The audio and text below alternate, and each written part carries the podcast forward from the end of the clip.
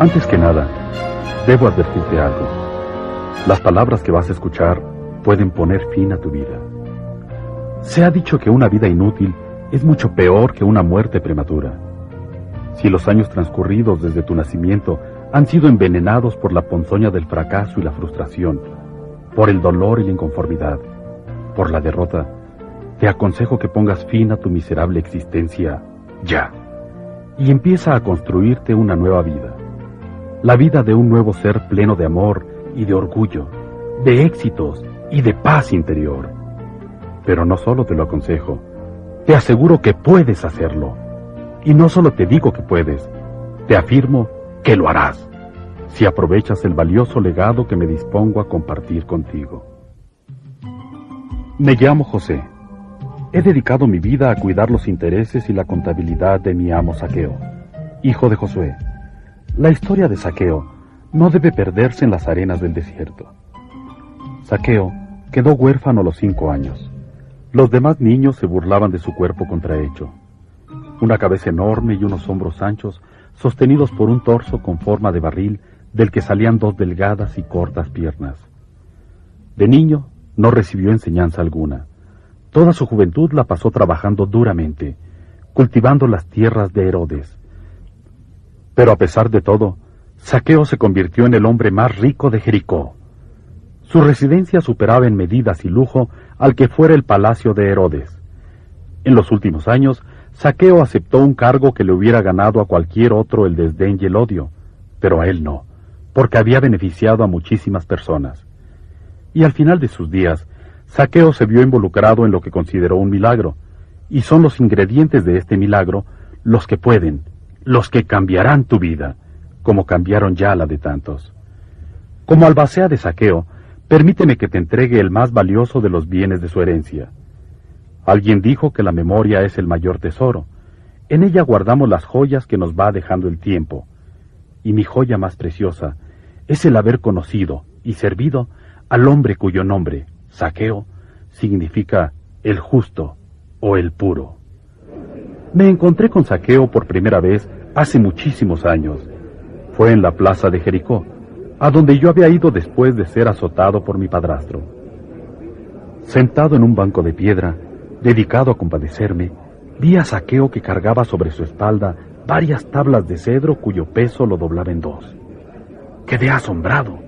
Iba cantando. ¿Qué motivo puede tener este infeliz para cantar? me pregunté. Fue entonces que tropezó y cayó, y sobre él cayeron las pesadas tablas. Como nadie se molestó en mirar siquiera al caído, fui en su ayuda. Saqueo tenía el rostro cubierto de sangre. Una bondadosa mujer llegó con una jarra con agua y unos trapos y le limpió la cara. Saqueo logró sentarse. Me sonrió tímidamente mientras yo miraba los poderosos músculos de sus brazos. Los del aserradero me dijeron que nadie podía cargar estos maderos, pero no les creí. ¿Cómo podemos saber de qué somos capaces si no lo intentamos? Después, vacilante, se puso de pie. Era todo cabeza, hombros y brazos. No sobrepasaba la altura de un niño, aunque cuando menos tenía mi edad, 16 años. Gracias, amigo mío. Que Dios te acompañe. Cuando vi que comenzaba a cargar los maderos, no pude contenerme. ¿Pero qué haces? ¿No pretenderás intentar de nuevo lo imposible? Nada es imposible si decidimos que no lo es. Deja que te ayude. Ata con las correas el extremo de los tablones y los llevaremos entre los dos. Cargamos los maderos hasta las afueras de la ciudad. Allí lo ayudé a levantar su primer puesto. Durante varios meses Vendimos higos que cosechábamos en un terrenito que Saqueo había comprado con mucho esfuerzo. Durante 50 años jamás nos separamos. Los amigos no se ganan por azar, son siempre un don de Dios. Aunque rodeado por el árido desierto, Jericó es un paraíso de fértiles planicies. Sus productos agrícolas son muy estimados. Cuando Roma destituyó al hijo de Herodes, Jericó y el resto de Judea quedaron bajo el gobierno de un romano. El gobernador no se ocupaba de la agricultura, lo único que le interesaba eran los impuestos sobre las cosechas. Saqueo fue comprando parcelas de las tierras imperiales, En sus propiedades llegaron a trabajar más de dos mil campesinos y trescientos empleados se encargaban de vender sus productos. A medida que aumentaba su capital, Saqueo fue confiando más y más en mi habilidad y mi juicio, y llegamos a ser tan unidos como hermanos.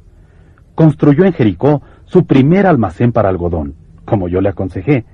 Después edificó su palacio, pero con una gran bodega anexa. A nuestros almacenes llegaban caravanas de todo el mundo trayendo aceite, vino y cerámicas de Roma, joyas y ganado de Sicilia, carey y especias de Etiopía, hierro y oro de España, pieles y ámbar de Germania, tapices, perfumes y finos cueros de Persia, piezas de seda china.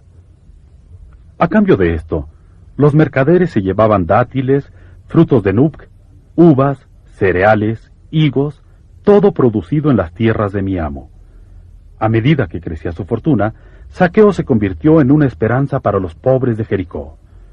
Cuando todavía no era rico, me ordenó repartir entre los necesitados la mitad de lo que ganábamos, y a medida que creció su fortuna, creció también el número de los que recibieron alimento y vestido. Además, hizo construir albergues para los ancianos y los huérfanos. Contrató a maestros para instruir a los niños. Sería imposible calcular cuánto le costó todo aquello. Pero lo que sí sé es que fueron millares los rescatados por su generosidad. Al contrario que la mayoría de los ricos, que proclaman ruidosamente sus obras de bien, Saqueo nunca se vanaglorió de ellas, ni siquiera cuando un sabio griego lo llamó el mayor éxito del mundo. Esto hizo enrojecer a mi amo, quien afirmaba que ayudaba a los necesitados para compartir todo lo que el Señor le había dado. A medida que su imperio crecía, nos veíamos menos en el día. Yo pasaba muchas horas en los almacenes y él iba de una granja a la otra asesorando a sus capataces y a veces ayudando en los cultivos. Contaba con la gran suerte de amar el trabajo. Como ninguno de los dos tenía esposa, frecuentemente cenábamos juntos. Una noche, Saqueo apenas probó la comida y se mantuvo silencioso. ¿Qué te pasa, Saqueo? Mírame, José, mira esta parodia de cuerpo. Mira mi cabeza grande como para dos personas. Para colmo, empieza a perder su pelo. Ah, y mis brazos, y estas insignificantes piernas que tienen que soportar tanta fealdad. Soy una broma de la naturaleza, una burla encerrada en este cuerpo monstruoso del que no podré escapar hasta que muera. ¿Por qué Dios me hizo así, José? Saqueo estalló en sollozos. Quedé mudo hasta que recordé que solo dos veces habíamos hablado de su fealdad. En ambas ocasiones, el tema surgió cuando yo le sugerí que era hora de que tomara esposa.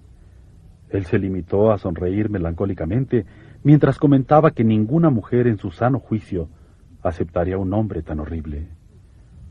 Saqueo, tu desaliento de hoy tiene algo que ver con Lía, la hermosa hija de Jonatán.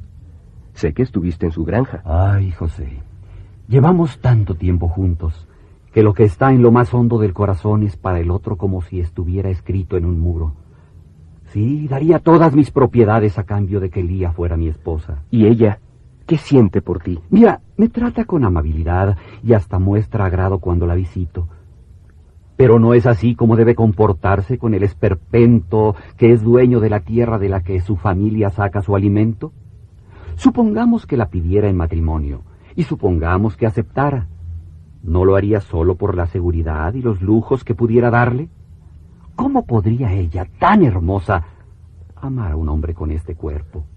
Saqueo, cuando te vi por primera vez en el mercado, me diste lástima. Pero esa lástima desapareció cuando comprendí que tenías mucha más sombría que yo. Después, al verte acumular éxito tras éxito, te convertiste para mí en un gigante, perfecto en forma y figura. Apostaría mi vida, Saqueo, a que Lía te ve como yo te veo.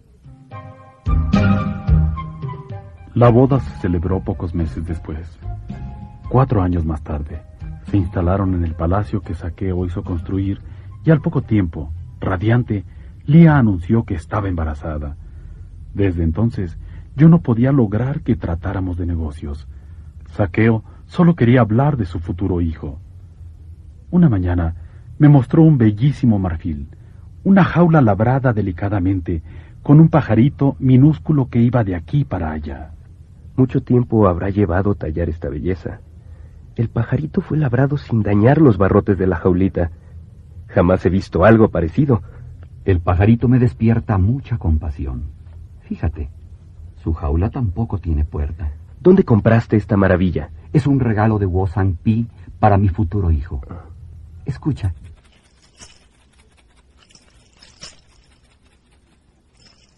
Es un sonajero para que el niño se entretenga.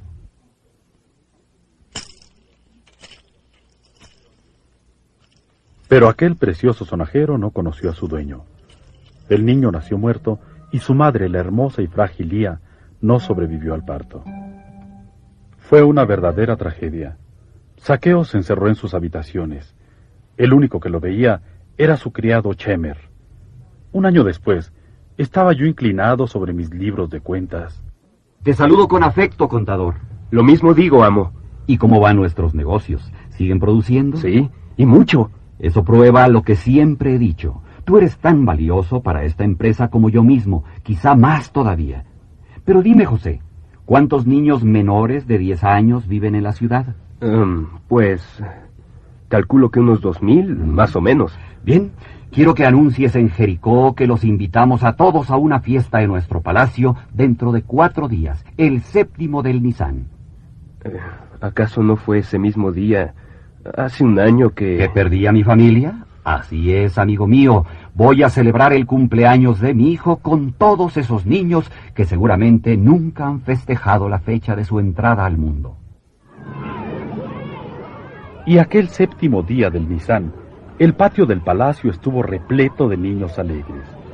Nadie disfrutó tanto como el propio saqueo. Se reía con las payasadas de los bufones, ayudaba a los pequeños a subir a los carros tirados por asnos, arrojaba pelotas de colores entre los pies de los bailarines. Por último, sofocado y risueño, se sentó a mi lado.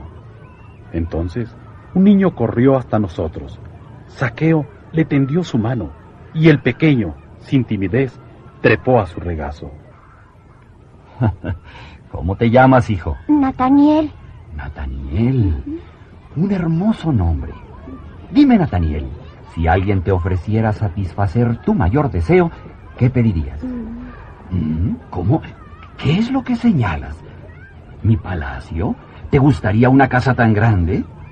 Mm, Pero entonces, ¿dónde viviría yo? no, no, quiero eso, blanco, lo blanco.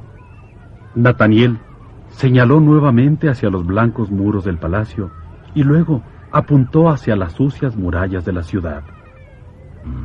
Los muros son sucios, feos. Ah, entiendo. ¿Te gustaría que las murallas de la ciudad fueran tan blancas como mi palacio? Sí, sí. Señor, los deseos son uno de los poquísimos placeres del pobre. Pero los pobres no tienen la menor idea de lo que hace falta para convertir sus sueños en realidad. José, el primer paso para lograr algo es desearlo. Aquel que no desea, ¿qué puede conseguir? Nataniel, para ti y para todos los niños de la ciudad, las murallas serán pintadas de blanco. Luego de ser autorizado por el centurión romano, las sucias murallas de Jericó fueron blanqueadas a costa de saqueo. Y desde aquel año, el séptimo día del Nisan, los niños de la ciudad concurrían a la fiesta del palacio y las murallas eran nuevamente blanqueadas. Como nunca conocí la felicidad de una familia propia, terminé por instalarme en el palacio de saqueo. Allí envejecimos juntos, mientras nuestras empresas florecían, hasta que un día se presentó de improviso el nuevo gobernador de Judea, Poncio Pilatos. Pilatos era de baja estatura, pero tenía tal prestancia que imponía respeto. Era el modelo de lo que debía ser un funcionario romano. Pilatos y Saqueo pasearon por el gran patio. El centurión Marco Crispo, principal autoridad de Jericó, y yo lo seguíamos en silencio. Luego recorrieron el palacio y las bodegas. Finalmente nos sentamos en el atrio y Chemer sirvió fresco vino dorado. Salud, Saqueo. Ahora sé por qué muchos os consideran el hombre más rico de Jericó. ¿Qué edad tienes? Gobernador, mi corazón sigue siendo el de un niño, pero pronto cumpliré 67 años. Eres extraordinario, Saqueo. Lo que has realizado os pone a la altura de ese famoso mercader de Damasco al que llaman el vendedor más grande del mundo. Conozco a Jafí desde hace tiempo. Varias veces al año sus caravanas cargan o descargan mercancías en nuestros almacenes. Vuestro palacio, Saqueo, es maravilloso y vuestras bodegas no tienen igual. Roma está muy agradecida por las considerables sumas que enviáis por concepto de impuestos. Eh, pero decidme, ¿es cierto que aunque vivís en Jericó estáis obligado a pagar tributo al templo de Jerusalén? Así es, Pilatos. Igual que César recibe lo que se le debe, igual debe recibirlo Dios.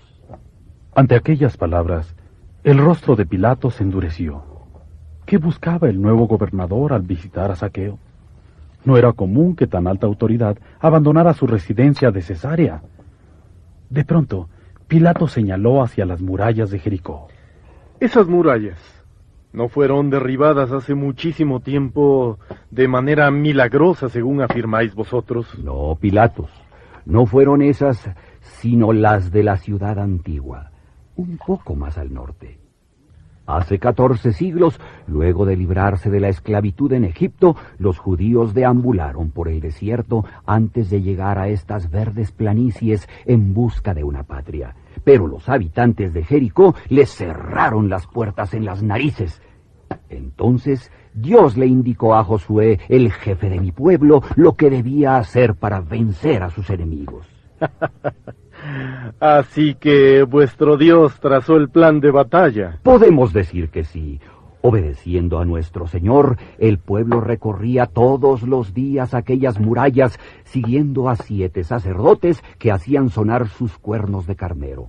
Por fin, el séptimo día, luego de dar siete vueltas alrededor de las murallas, los sacerdotes soplaron en los cuernos. La multitud alzó los brazos y gritó con todas sus fuerzas. Las piedras temblaron y la sólida muralla se derrumbó. Todavía se pueden ver las ruinas muy cerca de aquí. Tengo entendido que la blancura de las nuevas murallas se debe a tu generosidad. Aplaudo tu espíritu cívico, Saqueo. ¿Qué falta le hace a Jerusalén un benefactor como tú? Jerusalén no necesita más adornos. El templo está allí. Y en el templo habita Dios. Ese don es insuperable.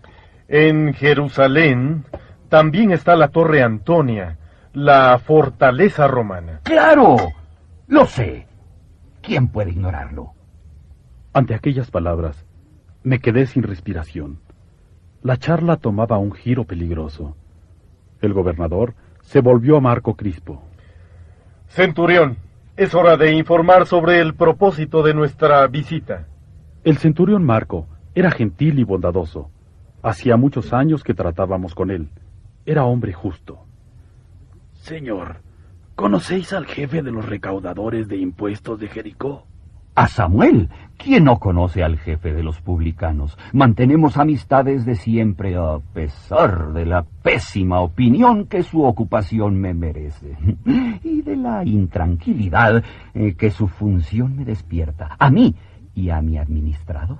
Samuel, señor, está muy enfermo. La noticia me entristece, Marco. Es una excelente persona. Buen padre y mejor esposo. Cumple con la ley pese al odio que despierta su cargo de publicano. Siempre se mostró justo y honrado y los recaudadores honrados son tan escasos como los milagros. Lo echaremos de menos sin duda, gobernador. ¿Ya tenéis sustituto para Samuel? Uh, sí, y muy bueno. ¿Podemos saber quién es? Eres tú, Saqueo. ¿Mm? Os he nombrado jefe de los publicanos de Jericó. Saqueo se echó hacia atrás como si hubiera recibido una bofetada. Con la mirada clavada en Pilatos, mi amo agitaba la cabeza de un lado a otro. Señor, no hablaréis en serio. Jamás aceptaría la odiosa función de esquilmar a mi propio pueblo. ¿Cómo me hacéis semejante ofrecimiento cuando hay tantos que os mendigarían ese cargo para llenarse los bolsillos? ¿Por qué a mí? Eh, son muchas las razones, Saqueo. La primera, sois honrado. La segunda, tenéis talento para el dinero. Eh, ninguno de los sesenta recaudadores de la ciudad trataría de escatimarte un solo centavo. Y la última razón, sois ya muy rico como para sucumbir a la tentación. Señor, comprendo que por el poco tiempo que lleváis en Judea, no has de saber que nuestro pueblo considera al recaudador de impuestos como el más repugnante de los funcionarios. Eso de quitar el dinero a sus hermanos para entregarlo al César. Además, según nuestra religión, los recaudadores no son bien vistos por Dios. ¿Por qué de sacrificarme entonces? ¿Por qué terminar con el respeto con que me considera todo Jericó? ¿Por qué arriesgar mi relación con Dios? Con todo respeto, os ruego, Señor, que busquéis a otra persona. Saqueo, ¿preferiríais vos, oh vuestro Dios, que designar a jefe de los publicanos a alguien dispuesto al robo y a la extorsión que generalmente se practica en la recaudación de impuestos? Sabéis que los publicanos corruptos hacen insoportable la vida de los contribuyentes. ¿No estáis dispuesto a lograr que la existencia de tus compatriotas sea menos penosa? Y fue así como Saqueo se convirtió en jefe de los publicanos. Dejó en mis manos el manejo de sus empresas y se dedicó a su nueva y antipática ocupación. Despidió a los sinvergüenzas a cargo del peaje, controló que se cobrara lo justo a granjas y comercios y terminó, o cuando menos redujo al mínimo, los abusos. Saqueo estuvo en ese ingrato cargo más de cuatro años, y entre tanto meditaba con melancolía sobre su vida, llegando a mentar a la muerte como si ya quisiera ir a reunirse con su bienamada Lía. Era evidente que veía en la muerte una liberación y un consuelo. Pero, ¿quién iba a creer que un día mi viejo y querido amo con setenta y un años iba a trepar a un alto sicomoro? Aquel acto habría de cambiar lo que le quedaba de vida. Saqueo tenía su despacho en el antiguo palacio de Herodes. Una docena de empleados eran los encargados de recibir diariamente lo que recaudaban los publicanos, y lo remitían semanalmente a la tesorería de Jerusalén. De allí, el dinero era enviado a Antioquía, donde se concentraban las recaudaciones de todas las provincias cercanas para enviarlas a Roma. Un día pasé a ver a Saqueo. Estaba con él cuando un joven entró corriendo, sofocado y sudoroso. ¿Qué ocurre, Aarón? ¿Acaso tu padre está enfermo? El padre de Aarón es nuestro recaudador de peajes. Mi padre está muy bien, señor. Y os envía sus saludos. Lo que quería informaros es que acabo de ser testigo de un milagro. ¿Mm? Un ciego, que todos los días se sentaba junto a la caseta de cobro para pedir limosna, recobró la vista gracias a un profeta de Galilea eh, llamado Jesús. ¿Y cómo fue eso? Jesús y sus seguidores iban cruzando la barrera cuando cuando el ciego le gritó, Jesús, hijo de David, ten piedad de este ciego. Lo llamó hijo de David. Sí, y aunque varios de los presentes le pidieron al mendigo se callase, él siguió gritando, Hijo de David, ten piedad de mí. Jesús se detuvo y se acercó al ciego preguntándole, ¿qué puedo hacer por ti? Señor, haz que vuelva a ver, le pidió el ciego. Y Jesús le respondió, Ve, tu fe te ha salvado. Y el ciego recobró la vista. ¿Y, y después qué pasó? El mendigo comenzó a gritar que podía ver, y cuando Jesús continuó su camino, lo siguió corriendo. Mm. Amo, ¿y quién es ese Jesús? Es un joven de Nazaret que resucitó a Lázaro en Betania hace unos meses. ¿Sabes dónde está ahora Jesús, Aarón? Viene con sus discípulos para Jericó. Yo salí a la carrera para traeros la noticia. Saqueo comenzó a recorrer su despacho con la mirada encendida y una elasticidad en su andar que hacía mucho había perdido. José, busquemos un lugar a la sombra donde esperar el paso de Jesús. Quiero saber cómo es el hombre capaz de dar la vista a un ciego y de resucitar a un muerto. Los caminos de las grandes caravanas de Siria y de Arabia se cruzan en las afueras de Jericó. En el extremo oeste, esa calzada termina en un camino de tierra que trepa hacia Jerusalén. Una multitud cubría aquella calzada cuando llegamos. Saqueo se detuvo junto a una pareja y le preguntó a la mujer que cargaba una niñita dormida. ¿Por qué estáis aquí? Queremos ver a ese hombre prodigioso a quien llaman Jesús de Nazaret. Nos dijeron que pasará rumbo a Jerusalén, donde va a celebrar la Pascua. Nuestra pequeña nació baldada. Tal vez Jesús pueda curarla. Saqueo sacó algo de su bolsa y lo entregó a la mujer. No necesité preguntar qué le había dado. Ya sabía que siempre socorría a los necesitados. Entretanto, la multitud cubría ambos lados del camino. Nos detuvimos junto a un viejo y alto sicomoro cuya sombra aliviaba el calor. ¡Mirad! ¡Es él! ¡Ahí viene! ¡Es él! ¿Alcanzas a verlo, José? Debido a su baja estatura, Saqueo no veía otra cosa que las espaldas de quienes estaban delante. Yo le servía de ojos. Sí, está a unos cien pasos. Viene a la cabeza de un grupo y, y sonríe y, y saluda a todos. ¿Cómo, cómo es? Descríbemelo, por favor. Um, es alto, ¿Sí? mucho más alto que los demás. Su pelo es castaño y le llega hasta los hombros.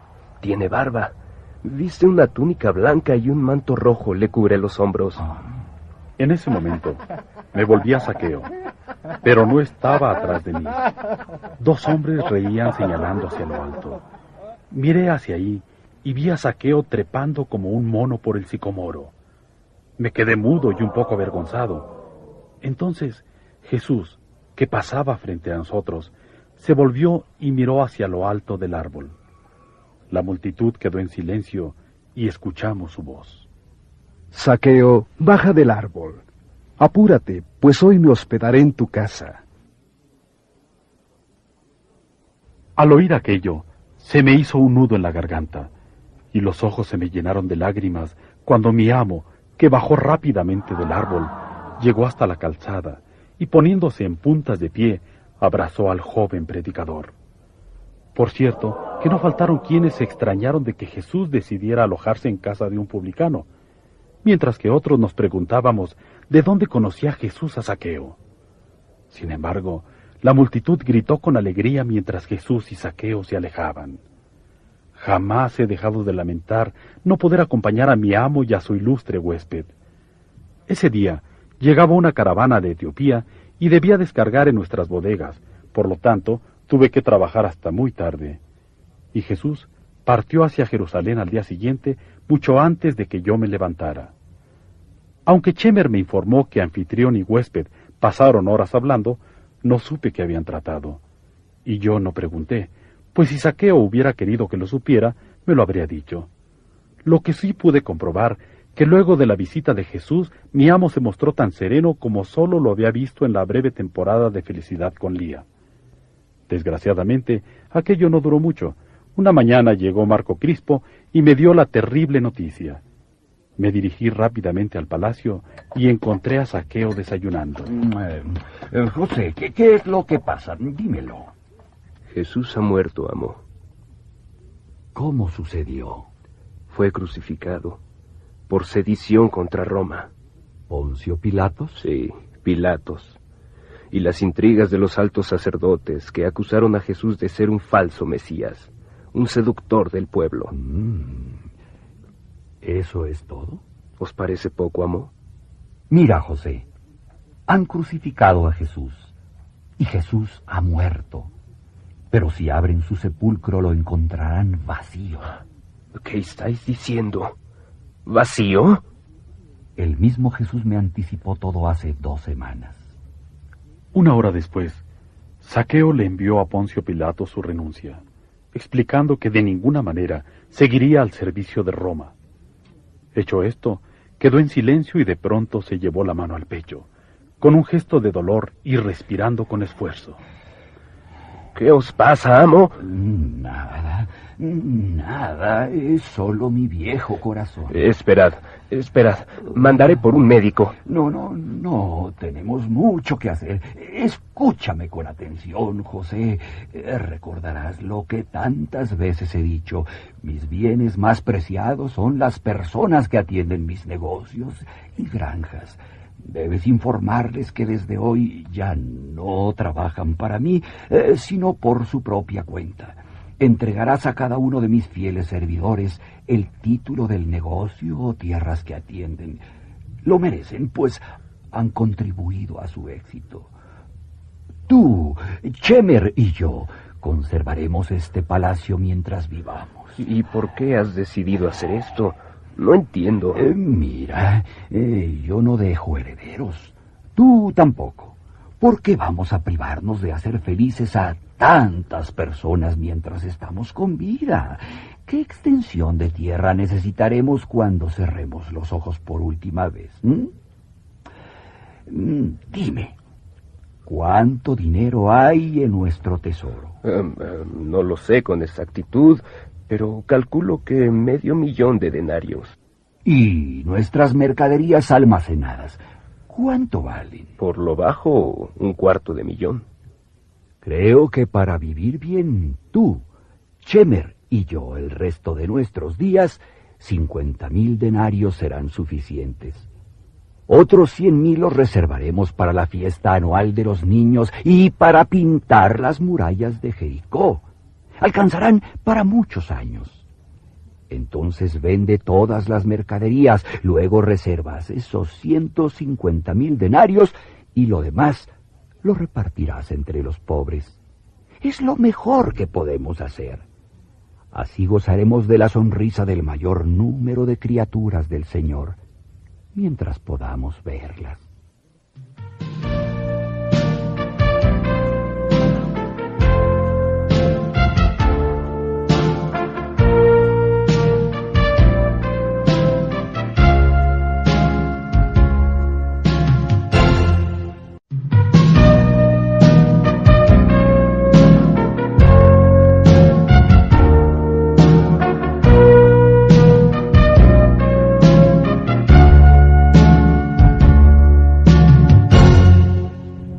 Cumpliendo las órdenes de saqueo de vender todas las mercaderías, traspasar sus títulos de propiedad y repartir entre los pobres de Jericó su enorme fortuna, aquellos fueron los días más atareados de mi vida. He cumplido todo lo que me ordenasteis, amo, con excepción de este palacio y de ciento cincuenta mil denarios. Toda tu fortuna ha sido repartida. Y eso te ha dejado con ese ánimo. Sí, amo. Extrañaré mi trabajo no sabré en qué emplear mi tiempo y cada minuto me parecerá interminable. Te comprendo, José, pero es lamentable que el hombre se convierta en esclavo de sus ocupaciones hasta olvidar que fue creado para disfrutar de este mundo maravilloso. Dime, ¿hace mucho que no contemplas una puesta de sol? En, en verdad, ni siquiera recuerdo cuándo fue la última vez. Ven. Salgamos a la terraza y veamos cómo el rey de los astros se esconde tras los cerros. Ese es un lujo que los muy ricos y los muy ocupados no pueden permitirse por falta de tiempo. Esa noche apenas pude dormir. A pesar de las reconfortantes palabras de saqueo, yo seguía temiendo que nuestra existencia fuera una sucesión de horas monótonas. Qué equivocado estaba. Una mañana, mientras desayunábamos. Mi fiel amigo, no puedo sacarme de la cabeza lo que soñé anoche. Vi un resplandor enseguecedor, como la luz de una estrella que explotara, y escuché una voz imperiosa. ¡Saqueo! Tu tarea aún no ha concluido. Atiende a quienes aguardan frente a tu puerta. ¿Y cómo interpretáis lo que habéis soñado? No sé. Nuestros almacenes están vacíos, las caravanas ya no llegan ni parten, no tengo tierras ni negocios y toda mi fortuna la repartiste entre los pobres. ¿Hay algún tonto que espere ante mi puerta? De ser así, ¿qué puede recibir de mí? Entonces, ¿qué quiso comunicarme esa voz al decir que todavía tengo un trabajo que cumplir? Tú mejor que nadie sabes que, a pesar de la muerte de mis seres más queridos, he logrado todo lo que me propuse. Estoy en paz conmigo y con el mundo. Solo espero despojarme de lo único valioso que me queda. No entiendo, amo. ¿Qué es lo que posees y te falta dar? Mi último aliento, José. Ven, comprobemos si hay algo verdadero en lo que soñé. ¿Será que los ardientes vientos del desierto han traído hasta nuestra puerta algo más que arena y hierbas secas? Caminamos hasta la puerta del palacio. ¡Mira, José! ¡Mira! Por el camino que conducía a la ciudad se acercaba una multitud. ¿Qué es lo que quieren ahora? Ya no tengo nada que darles. Pero, ¿acaso no aprendí con los años a no asustarme ante lo inesperado? José, eh, pronto sabremos qué desean. Eh, Señor, ¿no sería mejor encerrarnos en el palacio? ¿Cómo? ¿No te he dicho que para enfrentar las situaciones amenazantes debemos mantenernos firmes? Sí, pero nunca tuve necesidad de aplicar tu consejo. Ante cualquier riesgo, te planteaba el problema y tú lo solucionabas. ¿Qué error he cometido? Mantuve las riendas de mis asuntos tan cortas que mis colaboradores fueron perdiendo la iniciativa y la confianza en sí mismos. Los convencí de que el mundo está lleno de oportunidades y que Dios alimenta a todas las aves. Pero me temo que olvidé decirles que Dios no arroja la comida en el nido. No comprendo qué queréis decir. José, ¿cuánto tiempo desperdicié quejándome de mi suerte y de mi fealdad en vez de dar gracias por todo lo que pude hacer? Mira, la vida es solo un juego. Un juego en el que nadie tiene por qué perder. Todos podemos gozar de los frutos del éxito, pero debemos conocer las reglas. ¿Cómo podemos ganar si ignoramos de qué se trata? ¡Salud y dicha, nuestro bienhechor! ¡Salud y dicha, querido Saqueo! ¡Salud y dicha! ¿Quién más limosna, señor? Ordénales que se marchen, pues ya no hay nada que darles. No, no puedo hacer eso, José. Son mis hermanos. A Saqueo le bastó levantar los brazos para imponer silencio. ¿Qué es lo que queréis de mí, hermanas y hermanos? Una figura de blanca cabellera, vestida con un manto azul y apoyada en un callado, se desprendió de la multitud. Era Ben Hadad, el más respetado de los patriarcas de Jericó. Muchas veces había sido escogido por el pueblo para que intercediera ante las autoridades, sobre todo para reclamar cuando los romanos abusaban de su poder. El venerable patriarca se detuvo ante nosotros. Saqueo, José, salud. Bienvenido a esta casa, respetado varón. Hace mucho que perdí las esperanzas de que aceptarais mi invitación a compartir nuestra mesa. Y hoy, cuando es poco lo que puedo ofrecerte, llegáis con más amigos de los que puedo acoger. No venimos en busca de alimento, Saqueo. Por lo menos no de alimento para el cuerpo. Es una alegría y un honor teneros aquí, Ben Hadad, cualquiera que sea la razón de vuestra visita. Saqueo, tu nombre y tus éxitos son conocidos de uno a otro mar. Sin embargo, los habitantes de Jericó te estimamos no por tu fama, sino porque siempre nos has ayudado. La caridad es el amor en acción, y quienes estamos aquí hemos gozado de tu bondad durante medio siglo. Y no te has limitado a compartir tus riquezas.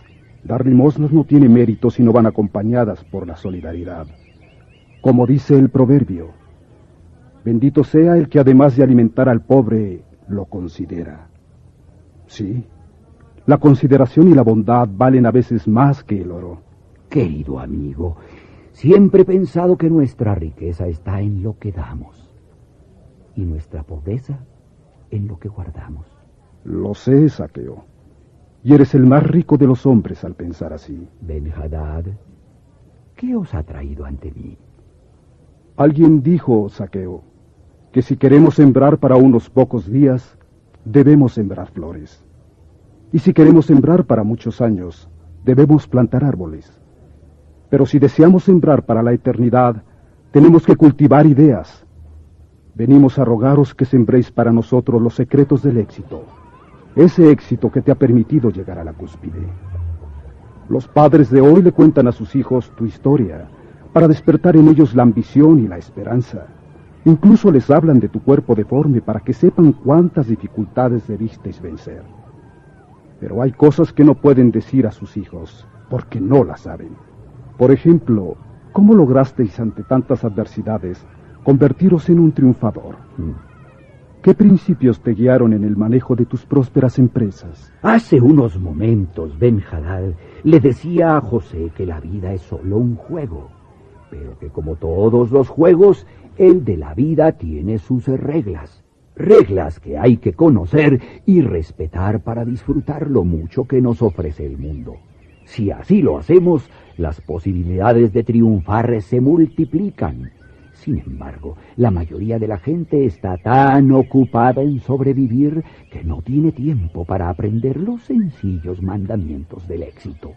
Saqueo, jamás he oído hablar de tales mandamientos. Mm. ¿Dónde están escritos para poder estudiarlos y beneficiarnos con su sabiduría? Lamentablemente nadie los ha escrito. ¿Y entonces, dónde los habéis aprendido? Puedo deciros que algunos de esos mandamientos los enseña la propia vida. ¿Y los otros? ¿Acaso fue ese joven profeta Jesús quien te los enseñó antes de ser crucificado? No, no fue el Nazareno. Sin embargo, por lo que conversé con él, estoy seguro que Jesús no estaría en desacuerdo con ellos. Pues bien, Saqueo, ¿estaríais dispuesto a compartir esos mandamientos del éxito? ¿No creéis que los demás tienen derecho a una oportunidad para mejorar su existencia? Necesitaré tiempo para ordenar mis ideas y luego registrarlas en pergamino. Pero con la ayuda de José podré hacerlo.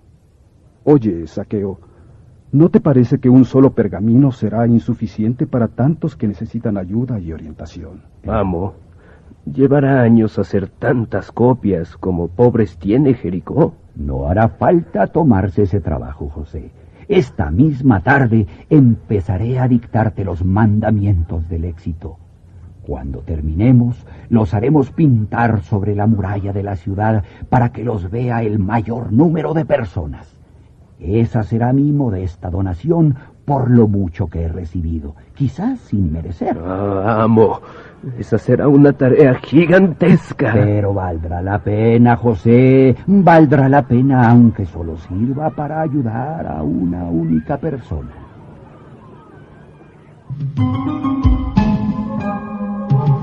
Dos meses después, los mandamientos de saqueo destellaban en grandes letras rojas y cada día millares de personas recorrían los muros de la ciudad, leyéndolos en voz alta. Un día le pregunté a Saqueo por qué aquellos mandamientos eran solo nueve. Simplemente porque Dios ya nos ha entregado diez mandamientos y no quiero arriesgarme a que algún necio pueda pensar en compararlos. Respetar los diez mandamientos de la ley divina nos abre las puertas del cielo. Seguir los nueve mandamientos del éxito le dará a cualquiera aquí, en la tierra, una pequeña muestra de lo que es el cielo. Y ahora, para que tú puedas también beneficiarte de este valioso legado, escucha atentamente. Primer mandamiento del éxito. Trabajarás cada día como si tu vida estuviera en la balanza. No fuiste creado para el ocio. El trabajo no es tu adversario, es tu aliado. Si se te prohibiera trabajar, terminarías rogando morir. No es necesario que siempre te agrade lo que haces. Hasta los reyes desean a veces otra ocupación. Debes trabajar. Y cómo trabajas, y no en qué trabajas, es lo que decidirá tu vida. No hay trabajo tan degradante que tú no puedas engrandecerlo. No hay tarea tan monótona que tú no puedas animarla. Haz siempre más de lo que te pidan. Se te recompensará tarde o temprano. Recuerda que hay una única manera de lograr el éxito. Trabajar con empeño. Si no estás dispuesto a pagar este precio, prepárate para la mediocridad y la pobreza. Compadécete de los que te reprochan el dar tanto. Los que menos dan, menos reciben. Jamás claudiques ante la tentación del menor esfuerzo. Bríndate siempre por entero. Mañana cosecharás lo que hoy has sembrado. Agradece las tareas que te encomienden Gracias a tu trabajo podrás comer satisfactoriamente, disfrutar de la vida y dormir profundamente. Y te sentirás saludable, gozarás de las sonrisas de gratitud de aquellos que te aman, gratitud por lo que eres, no por lo que haces. Trabajarás cada día como si tu vida estuviera en la balanza. Segundo mandamiento del éxito. Solo teniendo paciencia podrás decidir tu destino. Cuanto más paciente, mayor será tu recompensa. La vida no es una carrera. Ningún camino te resultará largo si avanzas con decisión y sin prisa.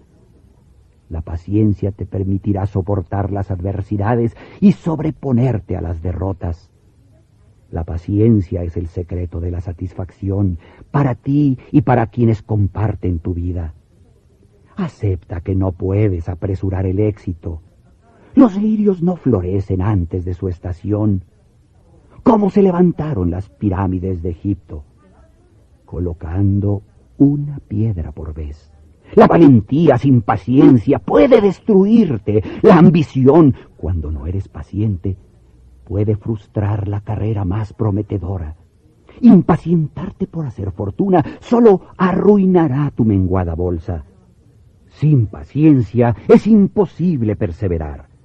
La paciencia es poder, úsala para fortalecer tu espíritu, dulcificar tu temperamento, aplacar tu ira enterrar tu envidia, someter tu orgullo, frenar tu lengua. Solo teniendo paciencia podrás decidir tu destino. Tercer mandamiento del éxito. Trazarás tu rumbo cuidadosamente o andarás a la deriva. Ya sabes que solo trabajando empeñosamente alcanzarás el éxito, que debes ser paciente, pero se puede trabajar afanosamente y ser más paciente que Job y seguir en la mediocridad si no se han trazado planes y metas. La vida es un juego donde los más son espectadores. Quienes se limitan a mirar van por la vida sin objetivos, sin saber qué harán mañana. Ver la competencia desde la tribuna no ofrece riesgos.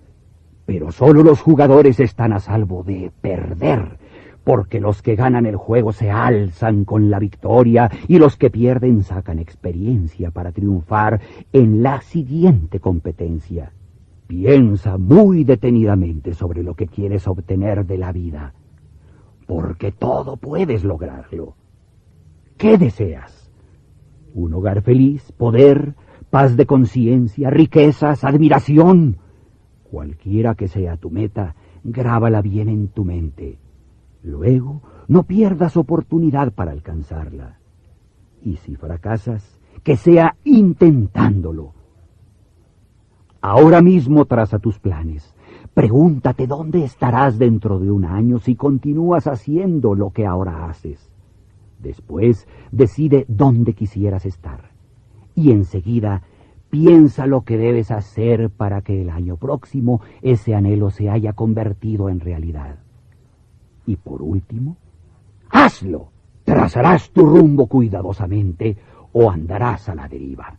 Cuarto mandamiento del éxito. Entrénate para las tinieblas mientras caminas a la luz del sol. Convéncete de que ninguna situación es eterna, ninguna circunstancia por la que atravieses, buena o mala, será permanente. Si no estás entrenado, tus enemigos serán los ciclos de toda vida, misteriosos ritmos de alta y de baja como las mareas de los océanos. Apiádate del poderoso que cabalga en la cresta de lo que parece una infinita sucesión de éxitos. Cuando la desgracia lo golpee, no estará preparado. Siempre debes estar entrenado para lo peor.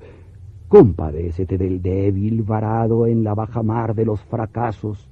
Terminará por rendirse justo cuando la marea comience a subir y el éxito quede a su alcance. Nunca te des por vencido. Inténtalo otra vez y otra y otra Confía en que las circunstancias van a cambiar, aunque haya angustia en tu alma y sientas tu cuerpo agobiado y tu bolsillo vacío. Resiste, así como sabes que el sol volverá a salir, ten la seguridad de que tus desgracias habrán de terminar. Y si en cambio tu paciencia y tus planes te han dado buena suerte, busca quienes se debaten en la desesperación y ayúdalos. Aprecia antes que nada el afecto que te brindan. Ese afecto seguirá vigente mucho después que tu dinero y tu salud se hayan desvanecido pero también traza tus planes para prescindir incluso de ese afecto, sabiendo, como sabes, que llegará el momento de reunirte con quienes has amado para toda la eternidad, en un lugar donde no hay ciclos, ni dolor, ni sufrimientos, ni altas ni bajas, y sobre todo, donde no hay fracasados. Entrénate para las tinieblas mientras caminas a la luz del sol Quinto mandamiento del éxito. Sonríe ante la adversidad hasta vencerla. Si estás convencido de que las contrariedades nunca son una condición permanente, eres más sabio que los demás. Pero no basta con esa sabiduría. La adversidad y la frustración pueden noquearte si esperas inmóvil que cambie tu suerte. Solo hay una manera de enfrentarlas, recibirlas en guardia. Debes comprender que todo rival fortalece tus nervios y ejercita tu habilidad. La adversidad es como la lluvia, molesta y hostil. Sin embargo, la lluvia hace florecer al trigo. ¿Quién puede predecir los grandes actos que concretarás una vez que te hayas empapado en la lluvia de la aflicción? Hasta el desierto reverdece después de la tormenta. La adversidad es tu mejor maestra. Cuando te veas derrotado, ganarás experiencia, pues sólo entonces te conocerás a fondo y comprobarás tu fuerza. No olvides que cada fracaso es un paso hacia el éxito, que al descubrir una falsedad te acercas a lo verdadero y que las dificultades sólo pueden ocultarte momentáneamente el sendero hacia la serenidad y la satisfacción. Sonríe ante la adversidad hasta vencerla. Sexto mandamiento del éxito. Convéncete de que los planes sin acción son meros sueños. Aquel que se muestra indeciso no vencerá el fracaso. La acción nos da fuerza, optimismo, metas. El mundo te apreciará según tus obras. ¿Cómo podría estimar tu talento por lo que piensas o por tus íntimos sentimientos? Considera que la tristeza es enemiga de la acción. Cuando tus músculos trabajan y tu mente se aplica a lo que estás haciendo, no tienes tiempo para compadecerte ni para sentir remordimientos. La actividad es el bálsamo que cura todas las heridas. La paciencia es el arte de esperar con fe todo lo que mereces por tus buenas obras. Pero no olvides que solo con actos puedes realizar algo valioso. Incluso cuando tarden en llegar las recompensas ganadas, la espera se hará menos larga si estás ocupado. Nadie actuará por ti. Tus planes no serán otra cosa que sueños hasta que te dispongas a luchar.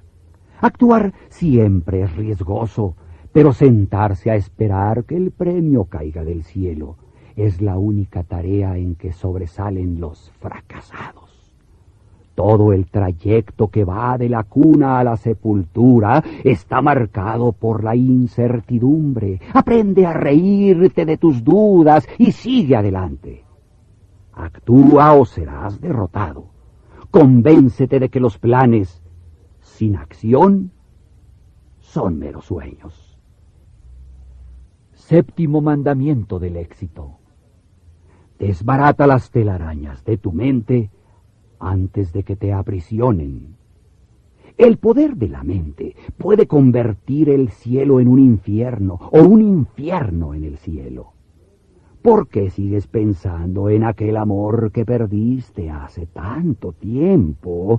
¿Crees que ese recuerdo te ayudará a digerir el desayuno? ¿Por qué continúas lamentando tus fracasos? ¿Es que las lágrimas mejorarán el trabajo con que sostienes tu familia? ¿Por qué recuerdas a quien te hizo daño? Pensar en la venganza te ayudará a dormir mejor. ¿Por qué has dejado que las telarañas envolvieran tu mente? Expulsa esos siniestros filamentos.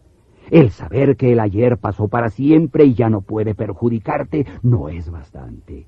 Debes convencerte de que nada puedes hacer por el día de mañana antes que el sol vuelva a salir.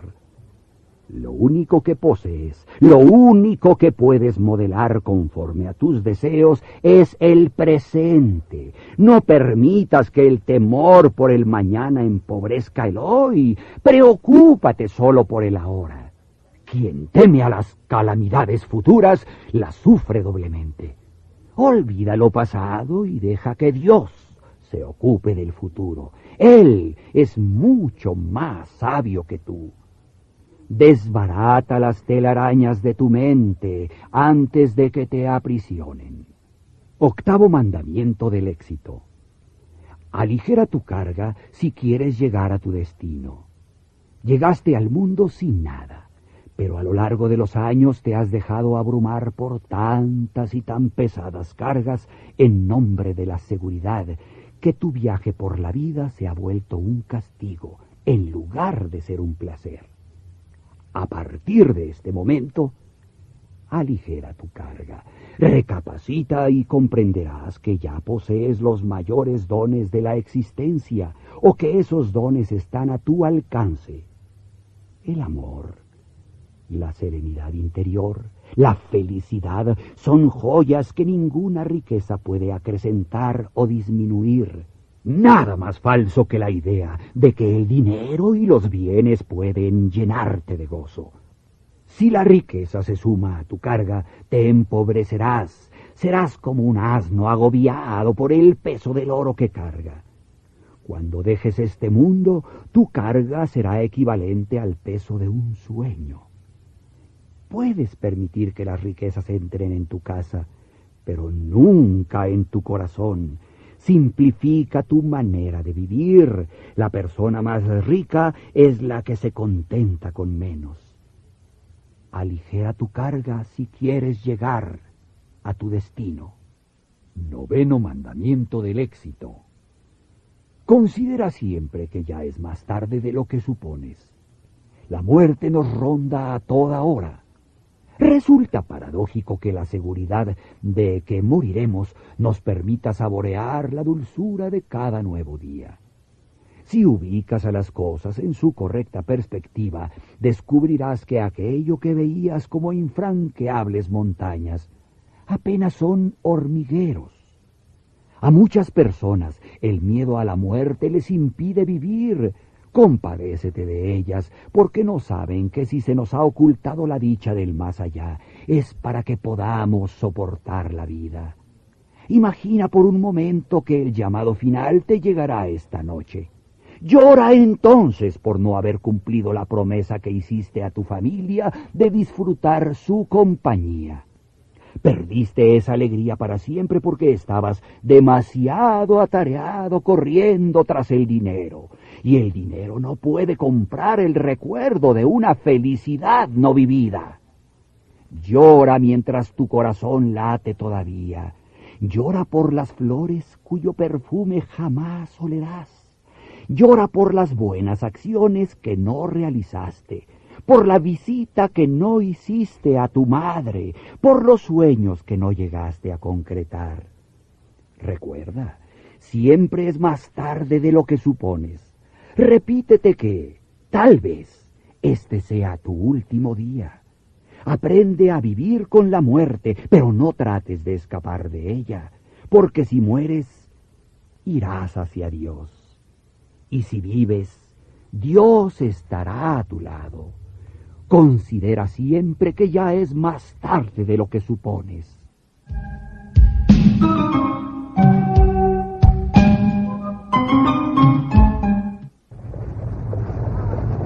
Saqueo y yo íbamos en nuestro carruaje, pero la muchedumbre que se agolpaba frente a las murallas nos impidió seguir, como sucedía desde que habíamos hecho pintar los mandamientos del éxito. Mirad, amo, ese muchacho está copiando vuestras palabras, y aquel hombre lo mismo. y allí hay otro. Está muy bien que lo hagan, pero habría que recordarles que esas palabras serán inútiles si no se les convierte en actos.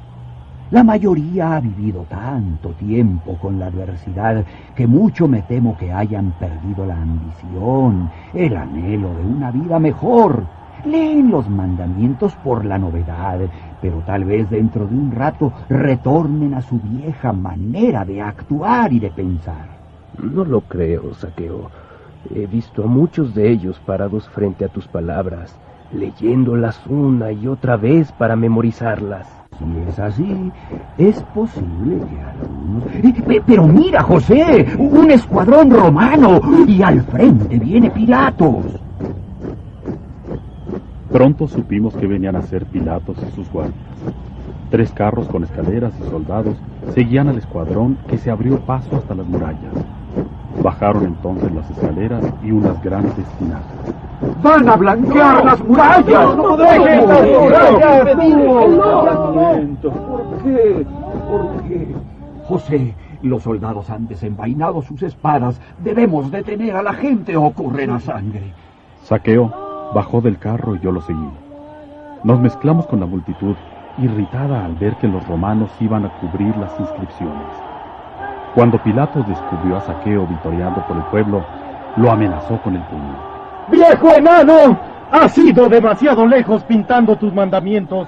Las leyes de Roma bastan y sobran para esta plebe. Pero si solo son reglas, reglas sencillas para ser mejores y más felices. Muchos de estos mandamientos coinciden con el pensamiento de los grandes sabios romanos y griegos. ¿Por qué condenas en Jericó lo que tanto respetan en tu patria?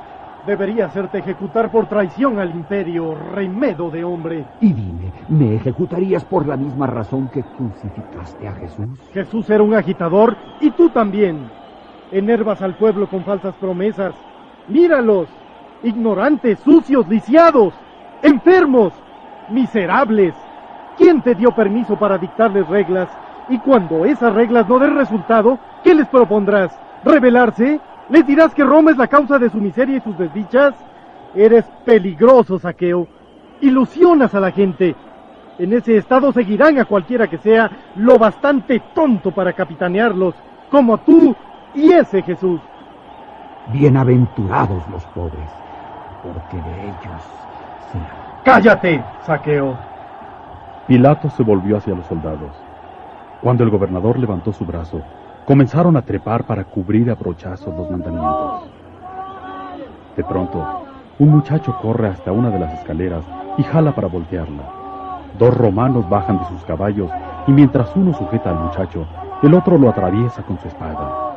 Saqueo se acerca y sin prestar atención a los soldados, se arrodilla junto al moribundo. Gruesas lágrimas corrieron por sus mejillas. Hacía mucho que no veía llorar a mi amo. Al atardecer, la muralla era una infinita mancha blanca.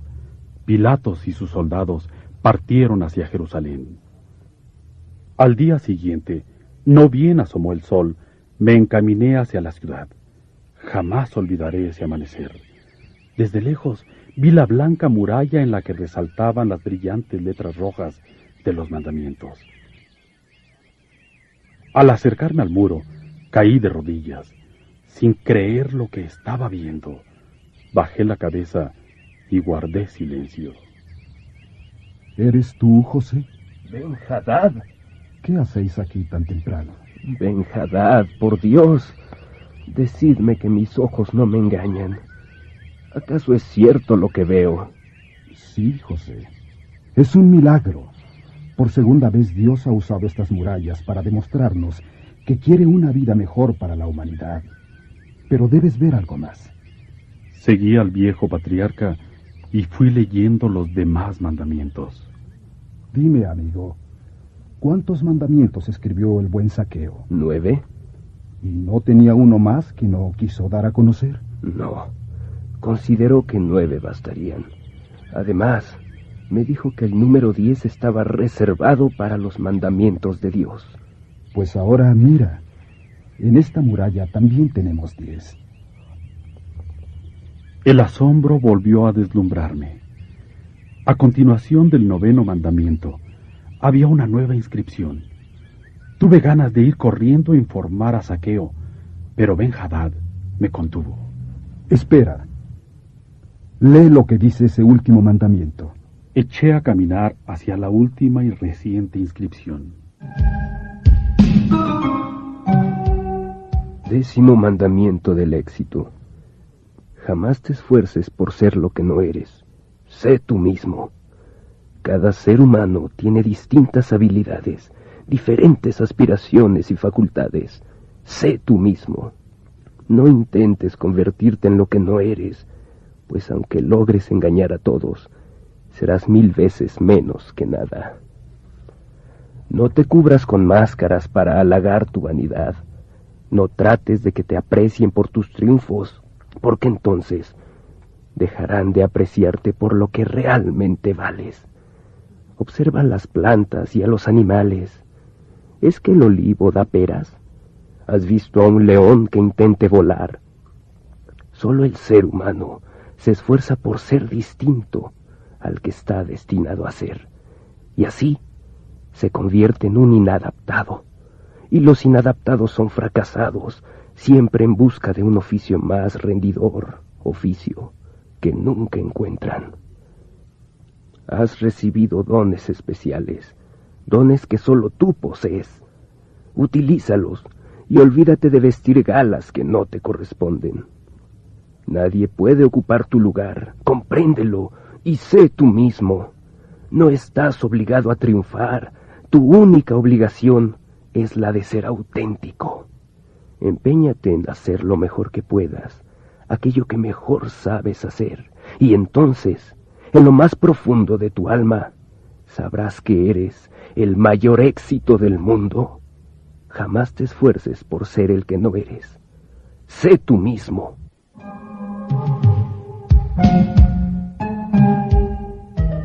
Mi viejo corazón latía locamente y apenas sentía las piernas cuando llegué al palacio. Chemer se quedó boquiabierto al verme desencajado y sofocado por la carrera. ¿Dónde está el amo, Chemer? ¿Duerme todavía? Eh, no, señor, eh, se levantó muy temprano y estaba paseando por el jardín. Eh, seguramente lo encontraréis ante el sepulcro de su esposa. Últimamente pasa gran parte de sus horas ahí. Salí del palacio por la puerta trasera y vi a Saqueo. Estaba sentado en el pretil que rodeaba la tumba de Lía. ¡Señor! ¡Señor! Os traigo muy buenas noticias. No lo vais a creer, es un verdadero milagro. Debéis ir allí. Amo, amo, tenéis que venir conmigo cuanto antes. Los mandamientos del éxito. Pero Saqueo ya no podía oírme. Tenía los ojos cerrados y las manos unidas. Al tocarlas, supe que ya no despertaría. Me arrodillé y puse mi mejilla contra sus fríos dedos. Sus manos se abrieron y dejaron caer un objeto blanco que se estrelló contra el mármol y se partió en pedazos.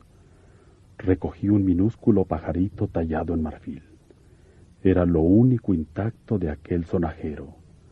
Lo besé y dejé correr mis lágrimas. Pero no eran lágrimas de dolor, sino de felicidad.